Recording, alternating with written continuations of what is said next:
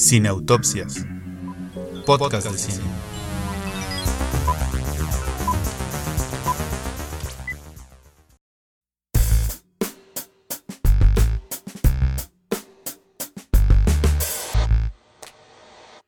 Bienvenidos a este número 33 de Cineautopsias, ¿no? A este nuevo episodio que tenemos con ustedes. ¿Y cómo estás, Alberto? Muy bien, Julia Muñoz, muy contento de estar en un episodio más contigo, con nuestros escuchas, video escuchas, pod escuchas, todo muy bien, todo muy bien, todo muy bien. Porque además las películas que vamos a comentar, pues también muy bien. Muy bien, a ver, definitivamente hay, hay aniversarios que merecen su propio tiempo y dedicarles un momento de reflexión. Estas tres películas ameritaban que nos detuviéramos un poco después de comentar estrenos y cómo va la vida en este ajetreado 2019. ¿Por qué no mejor dedicarnos a recordar mejores y viejos tiempos? ¿verdad? Bueno, no sé si mejores, pero sí parecían más sencillos, ¿no? O sea, vistos desde aquí. Por lo menos cinematográficamente, teníamos mucho de qué hablar, entonces vamos a hablar de dos películas que se estrenaron hace 20 años y una película que se estrenó hace 30. ¿Cuáles son esas películas? Así es, la que se estrenó hace 30 es el Batman de Tim Burton, que se estrenó en 1989. Y las dos que se estrenaron hace 20, ¿verdad? Sí, Ujú. 20, ¿verdad? Dijimos, son el Club de la Lucha, hijo. Bueno, Vaya, el Club sí, de la Pelea. Vaya. y Matrix. Entonces, bueno, ese va a ser el contenido de nuestro episodio del día de hoy. Esperemos que sea de su agrado y ya lo saben, en cada una de nuestras redes, coméntenos estas películas, hagamos el comentario, celebrémosla y con bisturí en mano, Comenzamos. comenzamos. Desde el sofá.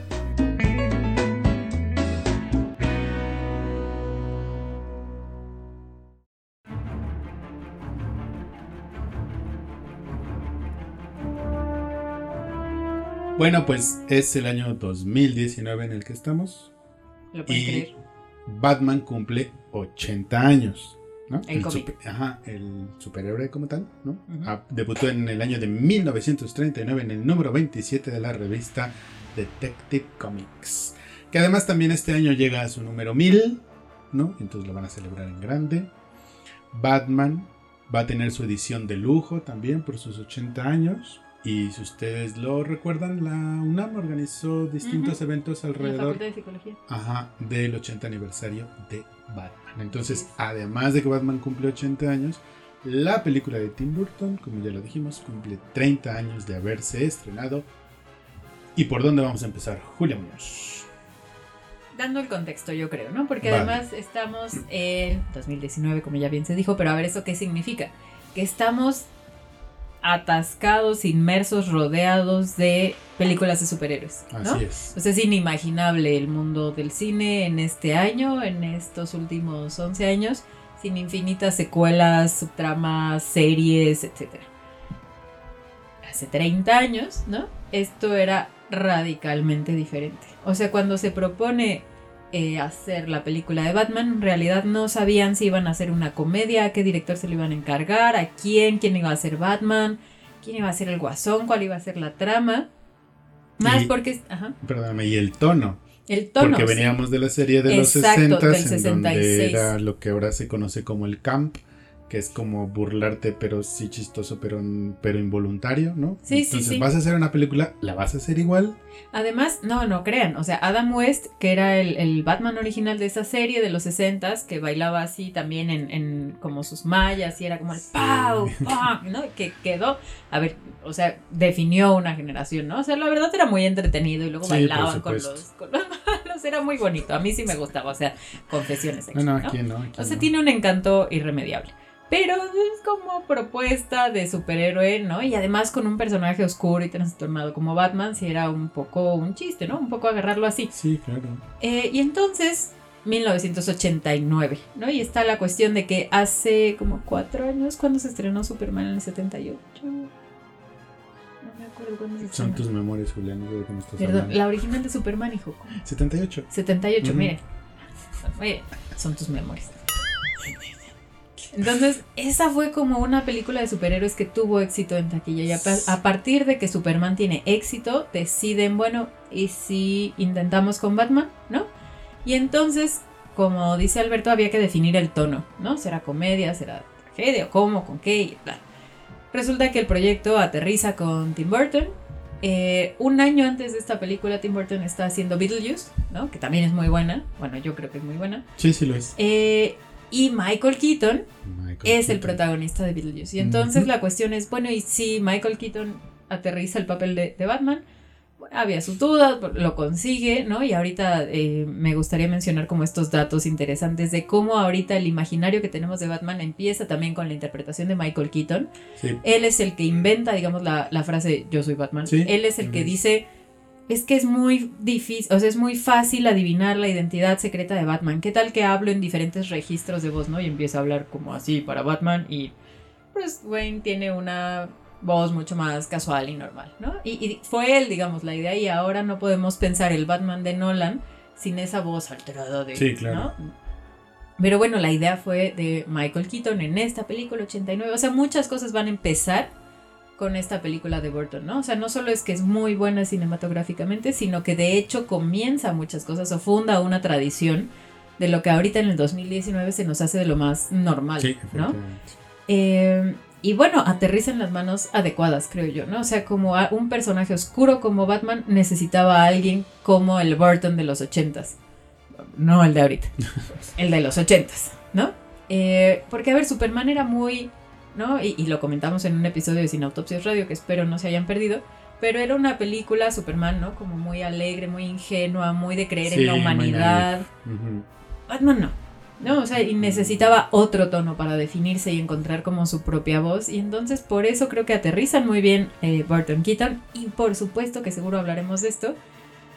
El Guasón, ¿no? De Jack Nicholson. Que, a ver, o sea, Jack Nicholson venía de interpretar a muchos personajes desquiciados, ¿no? O sea, como fuera de sí.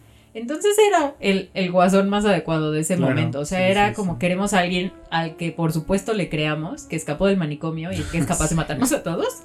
Jack Nicholson, no, o sea, Claro. como en la vida real, solo hay ¿Qué que ponerlo más? en las cámaras con maquillaje. Entonces, Sí, y, y sí, efectivamente. se volvió una leyenda también la interpretación de, de Nicholson, ¿no? Como el guasón. Incluso si ahora debatimos que no es el mejor guasón que se ha visto, No, es probable que no.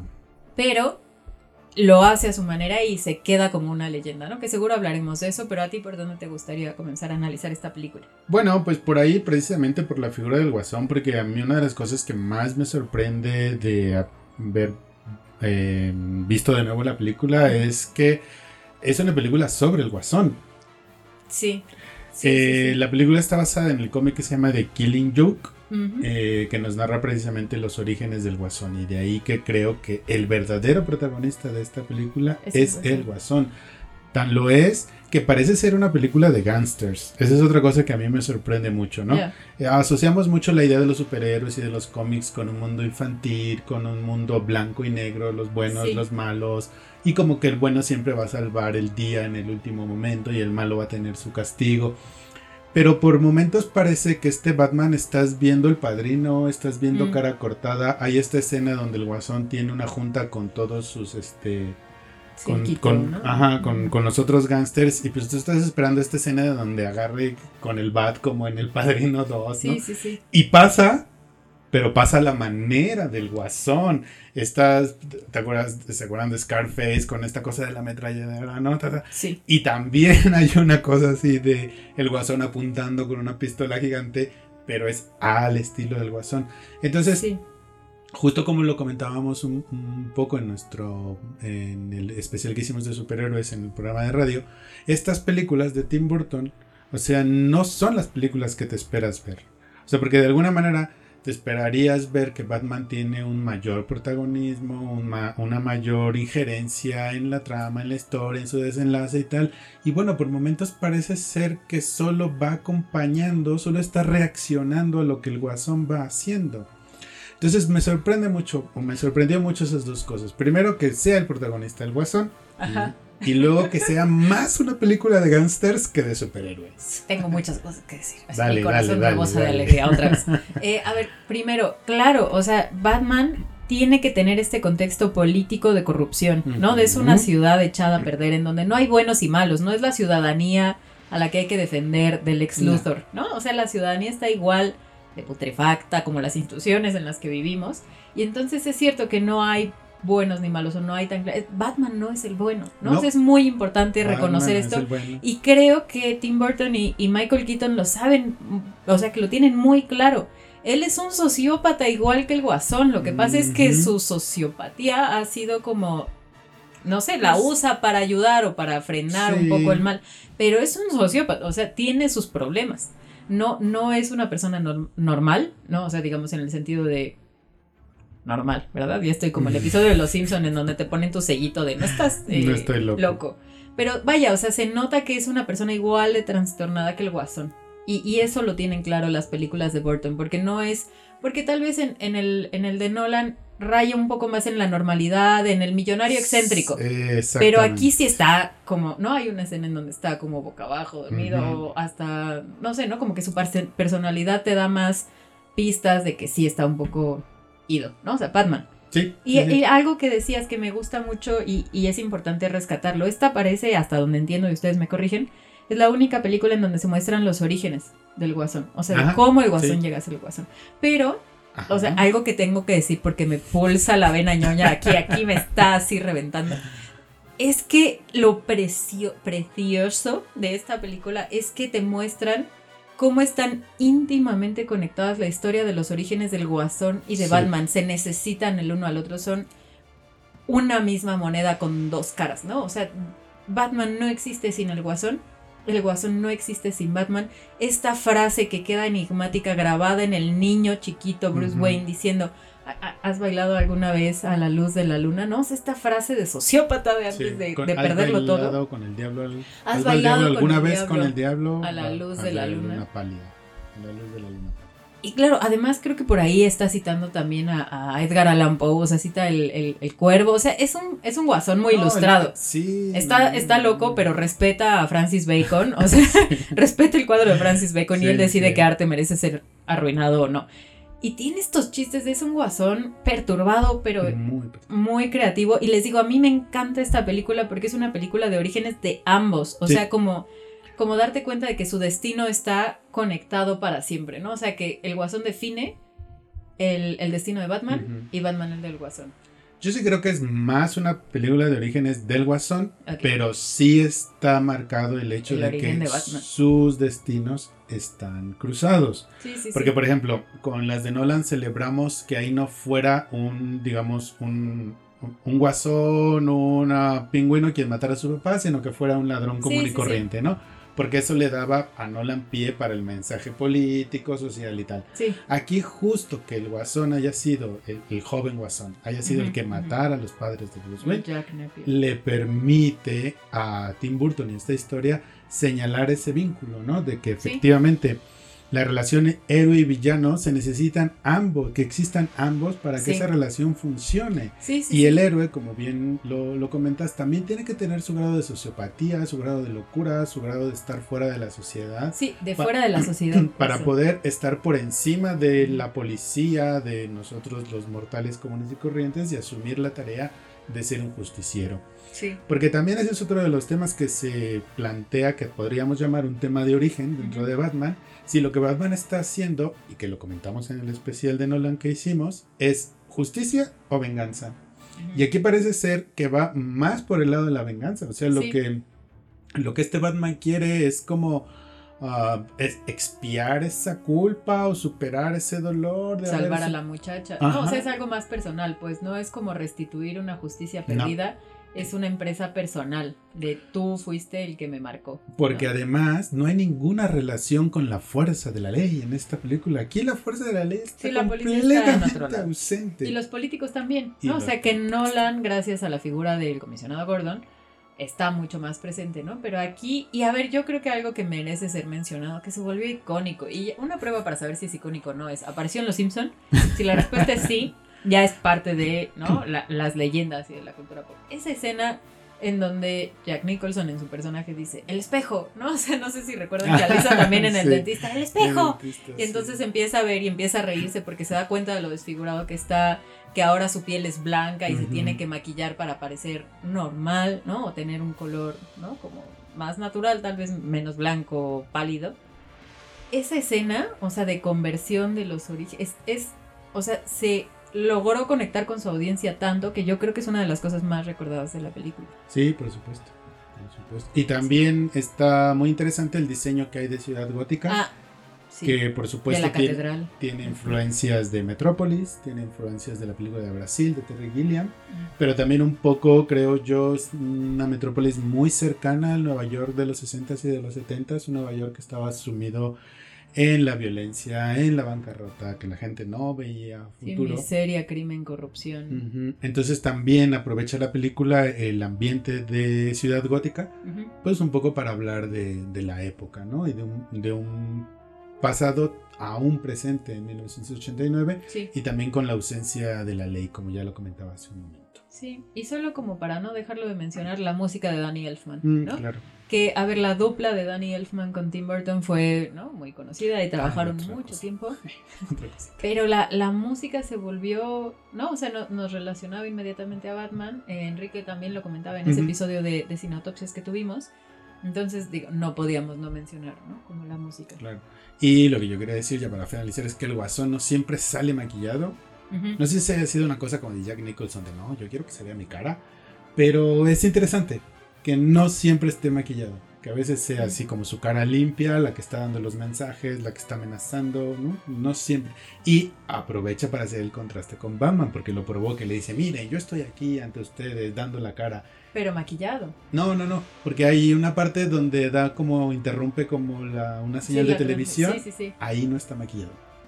Y ahí es donde, según yo, reta a Batman. Y le dice, miren, Sí. yo soy el bueno Sí, y sí, les voy a llevar el desfile y voy a celebrar a la ciudad y voy a estar ahí presente. Y, no. y en cambio el otro que, a ver, ¿dónde está? y la su máscara. mascarita. Ajá. Entonces, bueno, no sé si fue planeado o no, pero es un elemento interesante también de la película.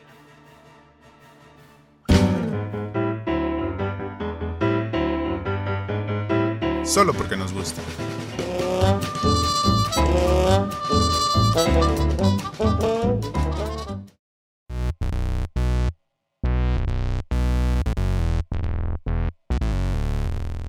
Bueno, 1999 fue un año muy interesante para el cine. Quienes creen que ha sido el mejor año en la historia del cine, porque entre otras muchas se estrenaron, por ejemplo, American Pie, El Club de la Pelea, Matrix, American Beauty, Star Wars Episodio 1, La Amenaza Fantasma, la Toy. Story 2, El Sexto Sentido, sí. Eyes Wide Shut, Stanley Kubrick, sí, Magnolia, del gran Paul Thomas Anderson. Sleepy Hollow, que creo que es Tim Burton, ¿no? Antes de que muriera. Stigmata, que creo que fue una película de terror bastante popular por aquellos momentos. 10 razones para odiarte, que también Ay, fue, es tan bonito. ¿no? Sí. Austin Powers, el espía que me sedujo, que como sea, pues es Como sea. cotorrona, ¿no? Un domingo cualquiera, la de Oliver Stone, si mal no recuerdo. Las Vírgenes Suicidas, la primera película de, Cop- de Sofía Coppola. Sí, sí, sí. Jamás besada. Inocencia interrumpida. Y Boys Don't Cry, que hizo famosa a Hilary Swan. Si ustedes quieren que comentemos alguna de ellas, pues pídanlo en nuestras redes sociales, porque ahora, y porque ustedes lo pidieron, y si no, de todos modos, ¿qué es lo que vamos a hacer, Julio Muñoz? Bueno, pues vamos a hablar justo de. Yo creo que. O por supuesto, o sea, no, no estoy diciendo que sea más icónica que Ojos Bien Cerrados de Kubrick. No, no, mi gente. Pero es cierto que marcó un antes y un después en el cine, ¿no? Estamos hablando de la película de las hermanas Wachowski, eh, Matrix, ¿no? Eh, a ver, digamos, entre todas las cosas que marcó un antes y un después. eh, y lo podemos ver con Batman, de la que acabamos de hablar. O sea, antes las películas de acción no tenían coreografías tan intrincadas, No. específicas. Las Wachowski decidieron contratar a este coreógrafo, creo que era de Hong Kong, ya no sé, era una leyenda. Y le dijeron, sí, tú haz y pide lo que quieras, pero queremos unas coreografías impecables en, en nuestra película, ¿no? O sea, queremos que la acción armoniosamente se vea reflejada en la película. Queremos Esa- que... O sea, sí, sí, que haya como un arte, ¿no? Porque además van a jugar con los ángulos, con las Ujú. cámaras lentas, con... Queremos que esta coreografía de artes marciales reluzca todo lo posible. Porque, a ver, piensen en por ejemplo, como en, en el estatuto de la típica figura de acción ochentera, piensen en Mel Gibson, piensen en Stallone, Sí, piensen claro. en un Ujú. autobús que tenía que ir rápido, ¿no? O sea, cosas así, pues. ¿No? Entonces, bueno, las películas de acción no tenían estas, que una vez más, a estas alturas son impensables, ¿no? Las Claro. películas de superhéroes y las películas de acción sin una complejísima coreografía de cómo yo te pego y entonces tú y Ujú. regresan y eso siento yo queda inaugurado por lo menos en el mainstream en las Sí. películas de Hollywood Matrix. con Matrix. Sí, porque estos héroes que nombraste, por ejemplo, Mel Gibson o el mismo Ujú. Schwarzenegger, pues Claro. eran héroes, como es la palabra, héroes de acción. Sí, sí, o sí. sea, pues, solamente tenían que ser saltar o Sí, correr. y sus musculotes y Ajá. bueno, o Bruce pegarle a Willis. alguien, ¿no? Sí, sí, sí, sí. Y sin embargo, ya con Matrix vemos que el héroe puede ser un poco más sofisticado que Sí. eso y armonizar, porque justo esa es la palabra, con el entorno en el cual Sí. se encuentra, ¿no? Porque Y todo con lo- la trama. Porque los anteriores eran más eso, ¿no? Como un chivo en cristalería que va y Sí, sí, y salvaba. al- Explosión Ajá, y todo. ¿no? Y aquí no. Aquí tienes un entorno más sofisticado en cuanto a su construcción, una trama más intrincada en cuanto a sus planteamientos fundamentales. Y entonces la acción armoniza con esa idea. Sí. Porque a sí. mí de las cosas que más me gustan de Matrix, y a lo mejor incluso es la que más, salvo por una cosita que descubrí ahí que más adelante les diré, es que es una muy buena película de acción. Sí, Es muy película buena. muy Y es muy inteligente, ¿no? O sea, como una película de acción que no va a subestimar a su audiencia. No. Y les digo, por eso los, los golpes, las escenas de acción tienen que estar sincronizadas con lo que está tratando de contar, ¿no? O sea, con la trama, porque ese es un poco el punto. O sea, la conexión que hace Neo con la Matrix, descubrir si es el elegido o no, tiene que ver con la coreografía. No Sí. son golpes por los golpes, el descubrimiento, el hallazgo de lo que es real y lo que no, tiene que ver con esa coreografía. Sí, y también tiene que ver con la violencia, Sí, en el sentido claro. que, por ejemplo, tiene que aprender él a ser violento, a aprender con fu. Sí, sí, sí. O sea, digamos aprender entre comillas, porque ya saben que le cargan, ¿no? Los programas. Pero de alguna manera nosotros vemos su proceso de reconocimiento de esta realidad y es ahí en donde pudo haber salido una cosa súper atropellada, ¿no? Sí. A lo mejor hasta cómica de, ay, me vas a dar una patada y me quito y jajaja, ¿no? Estás todo Sí, tonto, sí. Neo, todavía. Échale ganas y no. O sea, hay un respeto incluso por el que Neo, el Neo, tenga que reconocer el Claro. mundo que va a salvar. Esa pelea, esa primer pelea con Morpheus, con Morfeo, es muy buena de lo que dices. O sea, Morpheus no está ahí para burlarse de Neo. Es como aprende otra Sí, vez, sí, ¿no? Y hasta lo que se quedó como icónico de esta seña del ven, ¿no? O sea, a ver, la cuestión es como, vaya, hasta ese gesto, ¿no? O sea, era parte de como todo. Yo sí creo que, les digo, o sea, que es discutible porque si no, y estamos hablando solo del cine occidental hollywoodense, sí, dentro de la tradición de cine occidental hollywoodense, Matrix fundó un lenguaje cinematográfico de las películas de acción Mm, que antes no había y que ahora les digo no hay manera de pensar las películas de acción contemporáneas porque además esa es otra y lo decía Alberto como inaugura también la posibilidad de que el protagonista el héroe por decirlo así sea sofisticado y no fuertote. O sea que no sea Stallone es. Keanu Reeves no o sea no no te da no tiene esa imagen del fortachón. Bueno ni en Constantine no pero aún así tiene toda esta elegancia tiene esta forma de de estar solo en su gabardina y existir, ¿no? O sea que es como glamorosa, pues. Y que también está más cerca como del ser humano común, Sí, como de la claro. persona común. Que ves la conversión de una persona común. Exactamente, o sea, Sí. no tienes que ser este grandotote, fuertotote, Así este, es. sin Pelo en cerebro, pecho, típico. ajá, es que ¿no? sí, ¿no? Es- No, no sí, tienes sí, que sí. ser ese para ser el héroe. Sí, Puedes ser una persona común que necesitas entrenamiento, que necesitas reconocer el mundo que te está rodeando, que necesitas aceptar tu misión, pero puedes serlo. Sí, sí, sí, sí. Entonces, por ejemplo, te digo, a mí de las cosas que más disfruté fueron, por ejemplo, la, la escena inicial en donde Trinity tiene que escapar de los agentes, ¿no? La escena Sí. del helicóptero, esta donde jala a Trinity Sí, y como... la salva, sí, sí, ¿no? sí.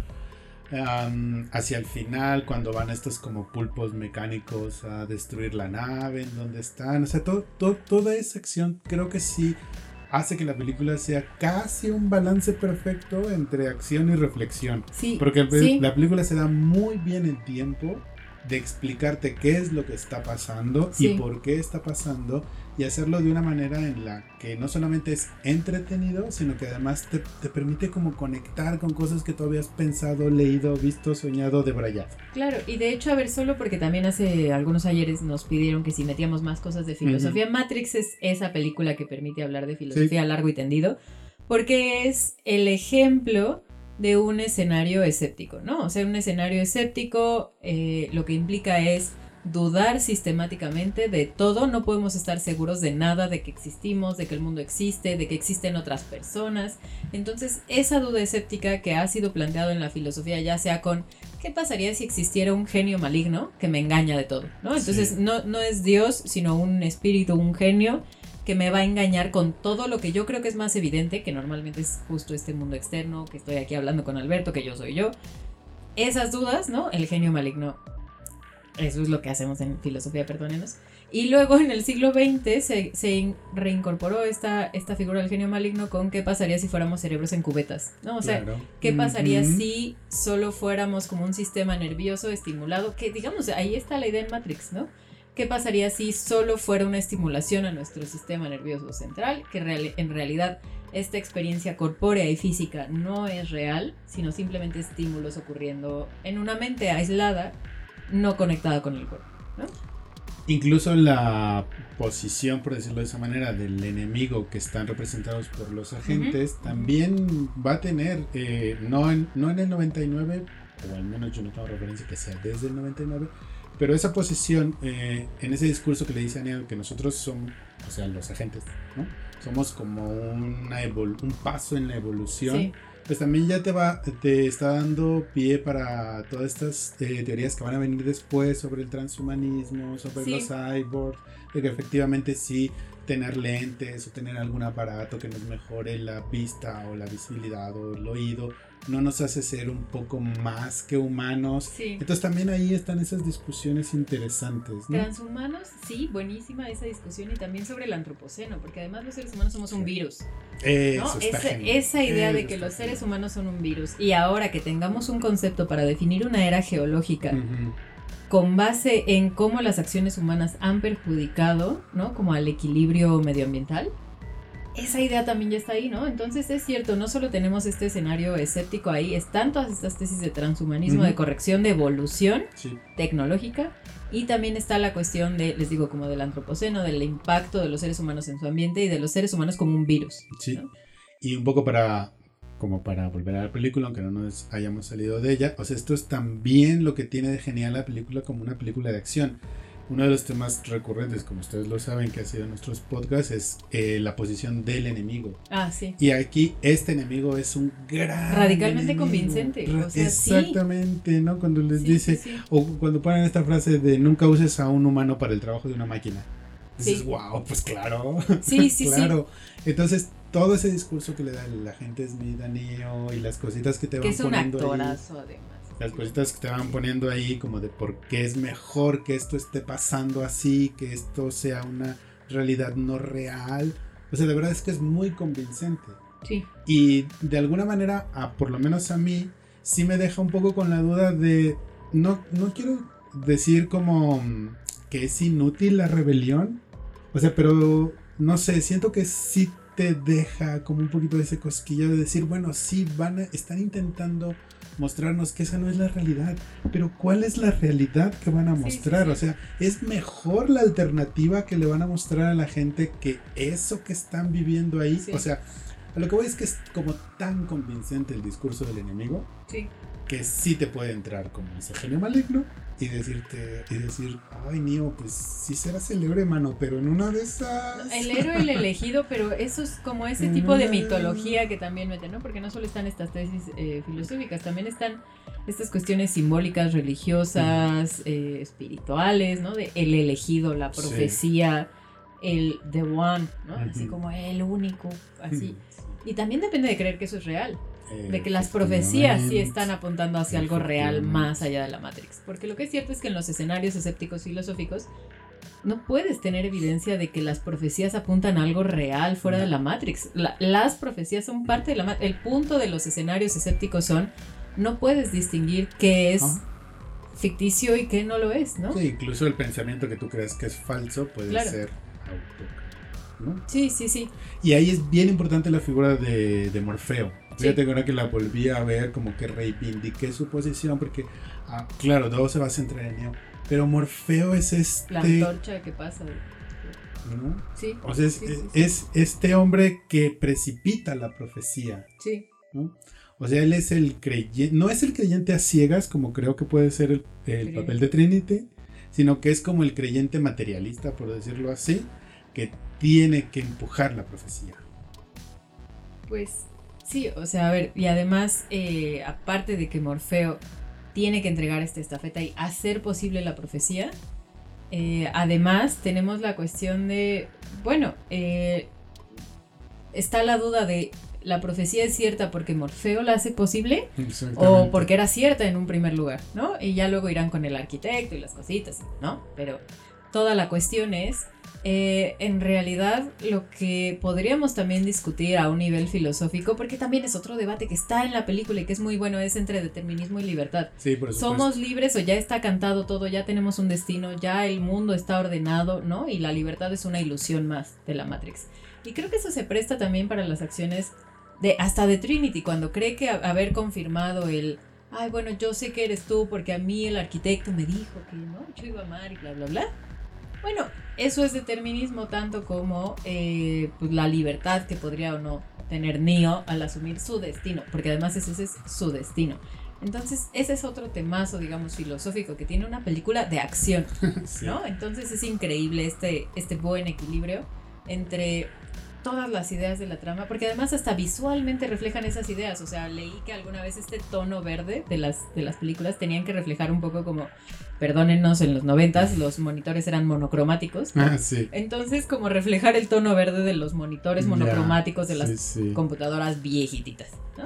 que lejos de tener alta resolución eran solo de un color. Claro, es verdad. es Entonces, También la cosa era como ese uso del verde en la Matrix y en cuando Neo está ahí es parte de eso, por eso todo ese simbolismo, les digo, para acompañar las ideas que vienen a dar como paso a la trama.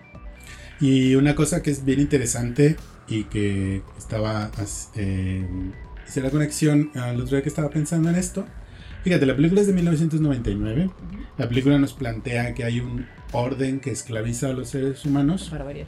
¿no? Y que, eh, como lo canta en la canción final, Race Against the Machine, hay que despertar. Wake Up, que es el título de la canción. Y es el mismo año de la batalla de Seattle. Es el mismo año del inicio de los movimientos antiglobalización, anti um, neoliberalismo Ujú. y es, ese movimiento de los movi- de movimiento antiglobalización fue el primero que utilizó los celulares como forma de organización masiva. Claro, claro. Fueron los primeros que a través de mensajes de texto y a través del propio internet se movilizaron y se organizaron para ir a Seattle donde estaba esta cumbre de comercio y Ujú. que se estaban poniendo de acuerdo los líderes mundiales sobre cuál iba a ser el nuevo orden financiero, fue a través de sus medios de comunicación, el celular y el correo electrónico. Entonces es una metáfora genial.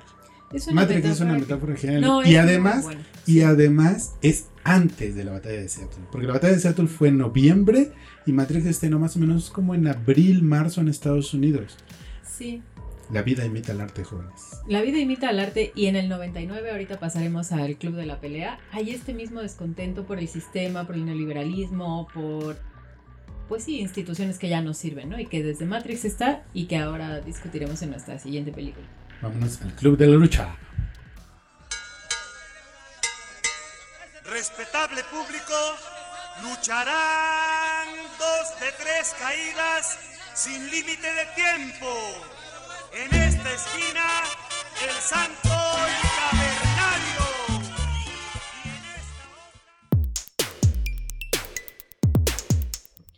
Muy bien, vamos a comenzar, ya lo anticipábamos un poco, ¿no? En el bloque anterior, pero vamos a comenzar a discutir esta película también de 1999.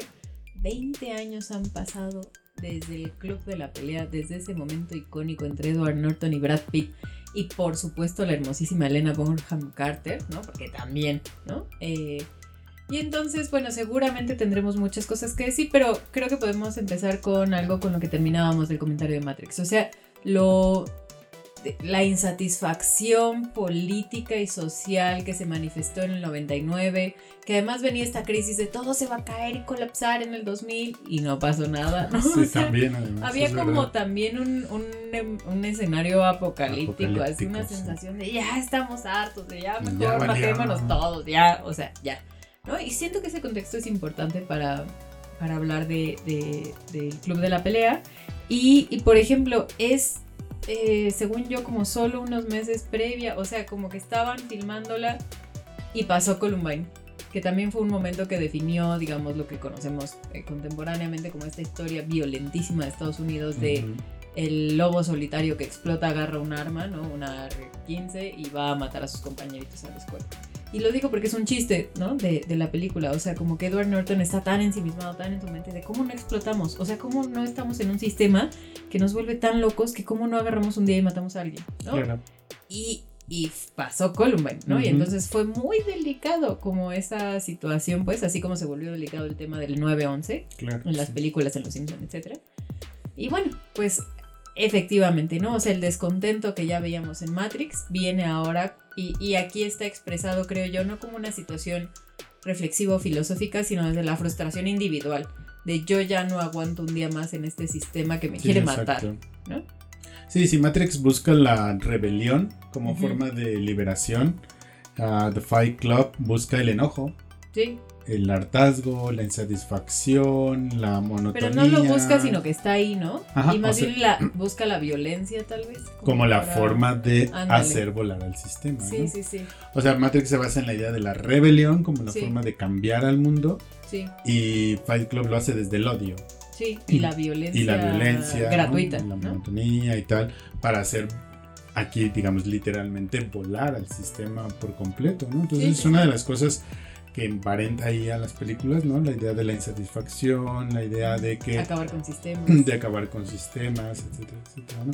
Y que también fíjate que mm, es bien interesante hablar un poquito nada más, aunque sea mencionar la obra de David Fincher, Ah, claro. ¿no? Porque para mí es uno de los cineastas contemporáneos más importantes. A mí creo que es uno de mis directores favoritos como actuales, ¿no? Porque por ejemplo tenemos Seven en el 95, eh, Zodiac en el 2007, Muy bueno. La Red Social en el 2010. Sí, podría ser, ¿no? Pero, pero ves a un autor ahí. Sí. Eso es lo que voy. ¿No? Está Perdida en el 2014, que me son las que más me gustan de él, Sí, Gone claro, Girl. claro. Y ha sido productor y director de House of. Cards y de Mindhunter. Entonces estamos ante u- alguien que, como lo comentábamos en el episodio de, de cuando Nolan. comentamos la de Jordan Peele también Ah, y los ajá. Nolan, o sea, son gente que tiene algo que decir.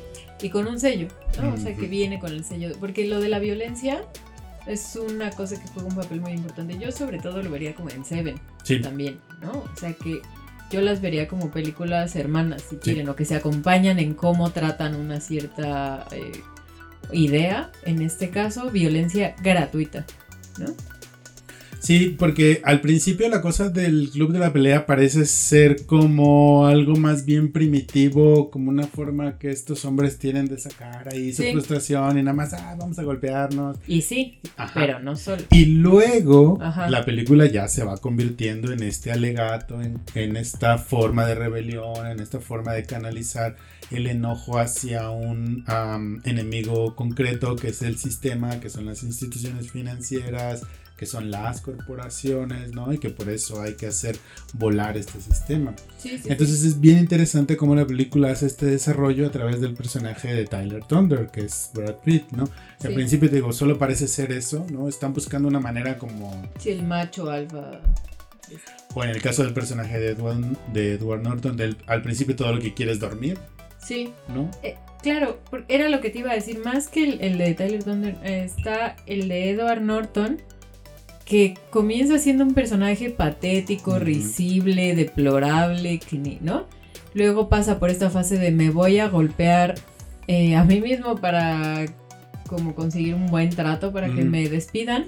Hasta esa escena que también se ha vuelto icónica en donde se están dando, ¿no? O sea, los vemos de espaldas, se están dando la mano y están viendo cómo todo se cae y todo Ah, se incendia. sí, sí, sí. O sea, de, de soy patético a empiezo a ver qué papel tiene mi violencia, mi propia violencia sobre mí mismo en el sistema, hasta esto se acabó, ¿no? O sea, esto se va en flamas todo.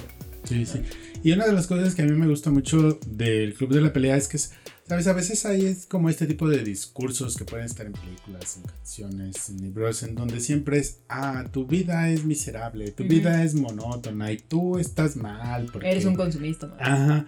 Y aquí es como, sí es todo eso, pero es asumirlo. Decir, pues sí, Sí, nuestra vida es para. Sí, para nuestra vida es monótona, nuestra vida es aburrida, somos Sí. consumistas, somos godines, como de- decimos ahora. Pues está bien, eso somos. Y somos todos y eso es lo que nos va a servir como catalizador para iniciar esta violencia y para tratar de iniciar este cambio. Me gusta que, Sí. que la película no toma como esa distancia como de elitista, por decirlo así. Somos mejores que los Ajá. godines, ¿no?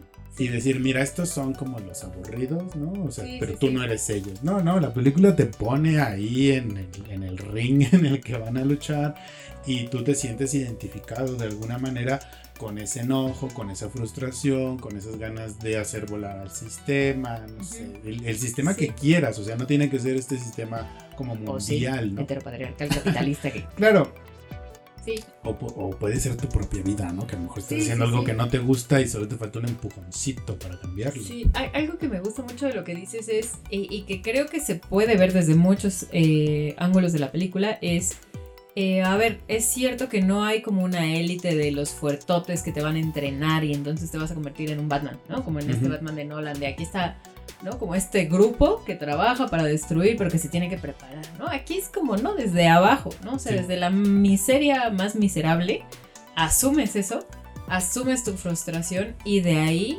destruyes. Y creo que eso es muy importante porque ustedes recuerdan estas, estos diálogos icónicos también que ya se han vuelto de soy el hígado de... Ah, Niña", sí, de Jack. el y, de- y cómo va a, a estas reuniones en donde alguien ha perdido a otra persona y como que el, el dolor no ocurre nada, no, o sea, como que se calla, no lo asumes, está ahí un poco como acomodado, sin hacer ruido, ¿no? El dolor, la miseria está como, no, pues sí, voy a mis sí, grupos de apoyo y nos abrazamos y lloramos y me gusta ir a inventar porque siento que siento algo.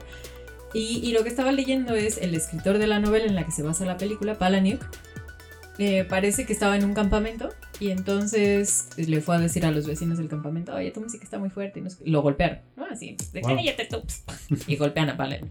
Y entonces él regresa a su trabajo el lunes y está todo golpeado y nadie le dice nada. O sea, es como, de, hola. ¿cómo estás? ¿Cómo tu fin? O sea, de, Sí, sí, la indiferencia. no, mira, no, no me interesa Ah, tu vida, el- entonces de plano te no estoy me viendo interesa. golpeado, pero no voy a preguntar. Y a partir de ahí le surge la idea de, no, o sea, como estamos tan hastiados de, de interactuar con alguien de una interacción real, que hasta evitan sacar el tema de vengo golpeado al Sí, trabajo y lo ignoran, o sea, como les vale. Y, y es eso, ¿no? O sea, como el no asumir el dolor y la miseria, Sí. porque cuando la asumes es dueño de mi dolor y miseria, los hundo conmigo, pues, ¿no? Y fíjate que uno de los momentos como más interesantes, cómicos, es esa parte en donde eh, Tyler les dice, esta semana su tarea es iniciar una pelea Sí. con un extraño. Sí, sí, sí. Y lo que vemos El es que, trabajo que cuesta. Sí, sí, sí, sí, sí, sí. o sea, no, no, o sea, la gente no Evitamos el contacto. conflicto, claro. Ajá. Y otra vez, durante gran parte de la película, lo que está insistiendo el personaje de Brad Pitt es eso, es hazte cargo de tu dolor, no le oyes a tu dolor, Sí, sí, sí. siéntelo, déjate caer hasta lo más profundo, porque esa es otra de las cosas que tiene interesante la película como discurso social, por decirlo de esa forma, ¿no?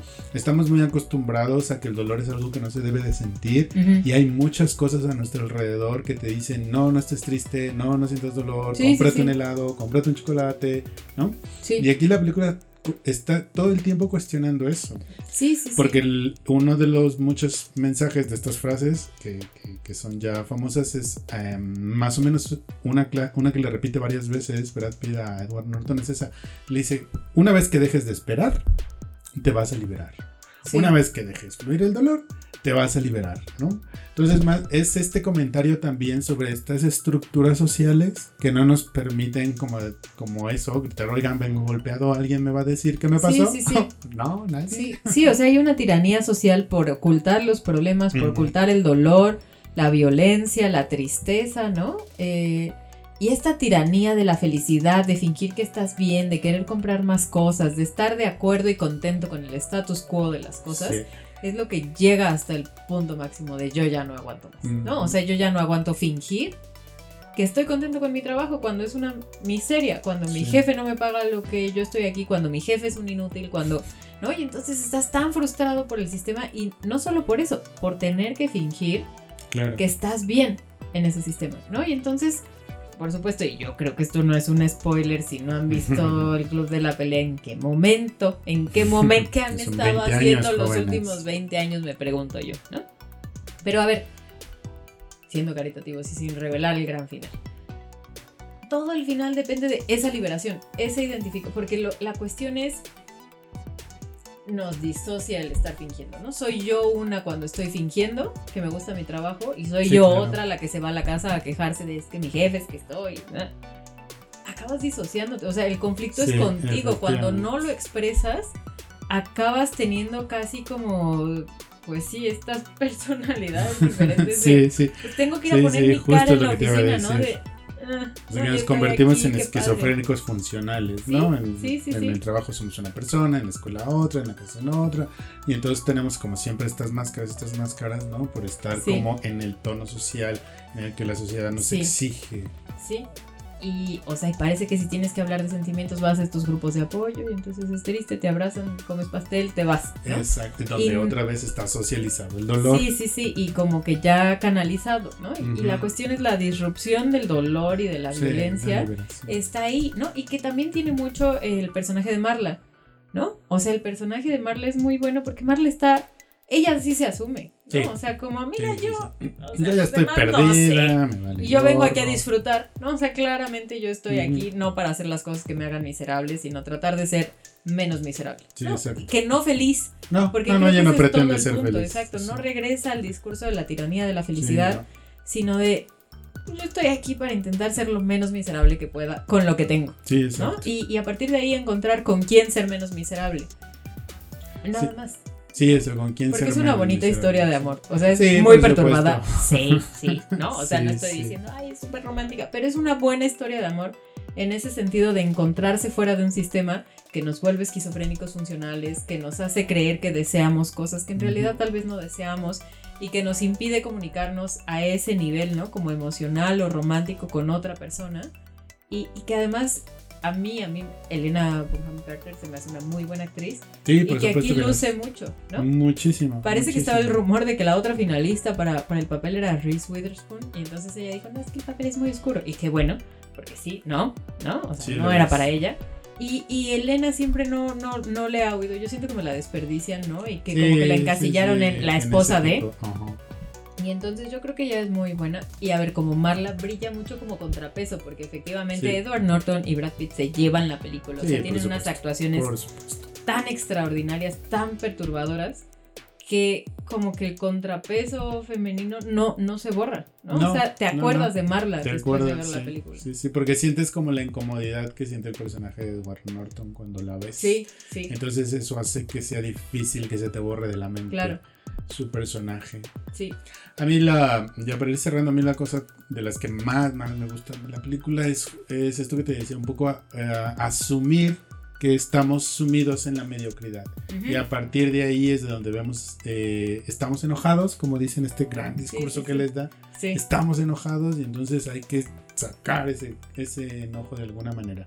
Y ese gran discurso que él les da justo es la idea, les dice, nosotros no hemos tenido una gran depresión, aludiendo al 29, Ujú. nosotros no hemos tenido una gran guerra, aludiendo a las dos guerras mundiales, nosotros no hemos tenido nada, somos una generación perdida, somos los hijos de la edad media más oscura que ha existido y estamos enojados. sí. Y es verdad, es una época en la que la humanidad en general, o por lo menos el mundo occidental, ya no tiene como esos grandes referentes a los cuales aferrarse y darse una identidad como común. Y las personas estamos como sí, como dispersas, ¿no? Sí, sí, sí. No tenemos nada que nos pueda unir más que nuestro propio dolor, nuestro propio enojo, y creo que ese es el, el- el gran descubrimiento que hace Fight. Y que a 20 años de la película yo solo siento que se ha acrecentado. Sí, seguro. Entonces, bueno, pues en realidad es una película que tiene muchos puntos vigentes, ¿no? O sea, en realidad como decíamos, es que esto era antes del Internet, o sea, antes de que el Internet fuera lo que es Sí, ahora. ¿no?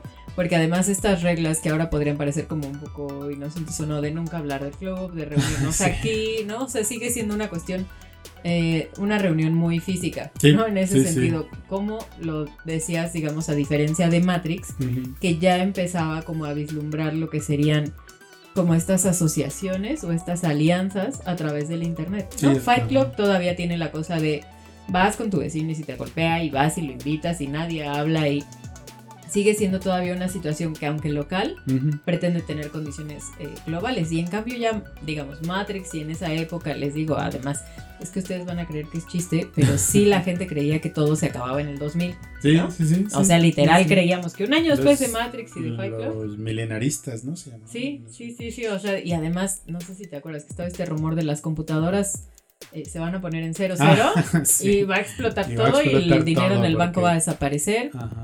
Entonces, bueno, seguramente eh, habrá mucho que seguir analizando de la película, pero eh, bueno. Pues se los dejamos a ustedes. Coméntenos a ustedes en nuestras redes sociales. Y nosotros nos vamos a lo que sigue.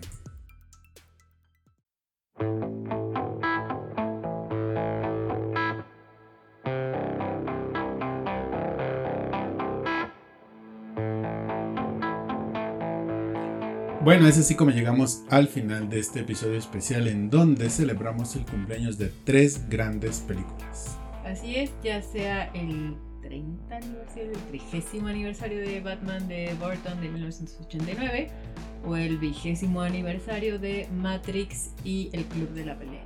Y los 80 años de Batman como Así es. como personaje héroe de ficción. Así que bueno, pues esperamos que haya sido de su agrado. Recuerden que nosotros estamos en Facebook, Twitter e Instagram para que comenten con nosotros estas películas y las anteriores que hayamos comentado en el podcast o cualquier otra película que se haya estrenado en 1999 que quieran que comentemos, pues háganoslo saber. Y de hecho también pueden dejarnos comentarios si están viéndonos a través de YouTube. Aquí mismo podemos leer los comentarios también. Y bueno, si no nos están viendo en YouTube, recuerden también, o tal vez nos estén escuchando por eh, Spotify, iTunes o iBox, ¿no? Saben que nos pueden encontrar en estas cuatro plataformas, así que ahí esperamos que nos escuchen, que compartan estos muy buenos contenidos que están cumpliendo años. Así que ha sido un gusto compartir una emisión más y un, programa con ustedes más. Y recuerden que todos los lunes en punto de las 13.30 horas estamos con ustedes en Cine Autopsias Radio a través de Radio Lex.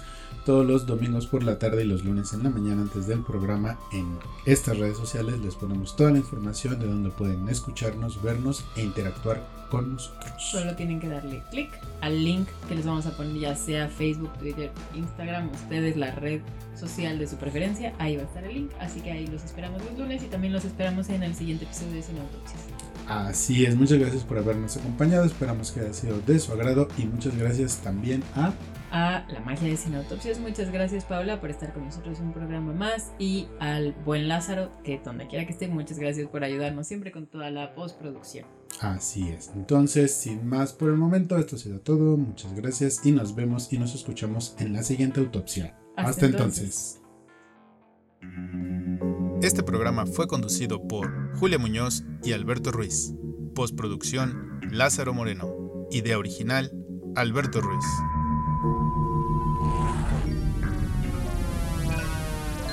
Cineautopsias. Podcast de cine.